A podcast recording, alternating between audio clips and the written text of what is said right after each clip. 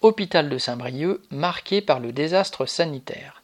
Face à la flambée de Covid-19 aux Antilles, des membres du personnel de santé de l'hôpital Yves Le Foll de Saint-Brieuc s'étaient portés volontaires pour aller aider leurs collègues sur place. Revenus à Saint-Brieuc après avoir, pendant 14 jours, apporté des soins d'urgence, beaucoup sont très marqués par ce qu'ils ont dû affronter.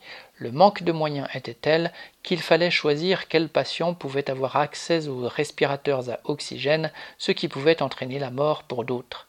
Cette politique criminelle a laissé des traces profondes parmi les volontaires, au point que la direction de l'hôpital va ouvrir une cellule psychologique pour les accompagner. Les témoignages de ces travailleurs de la santé mettent une fois de plus en accusation la désastreuse politique sanitaire du gouvernement. Correspondant lutte ouvrière.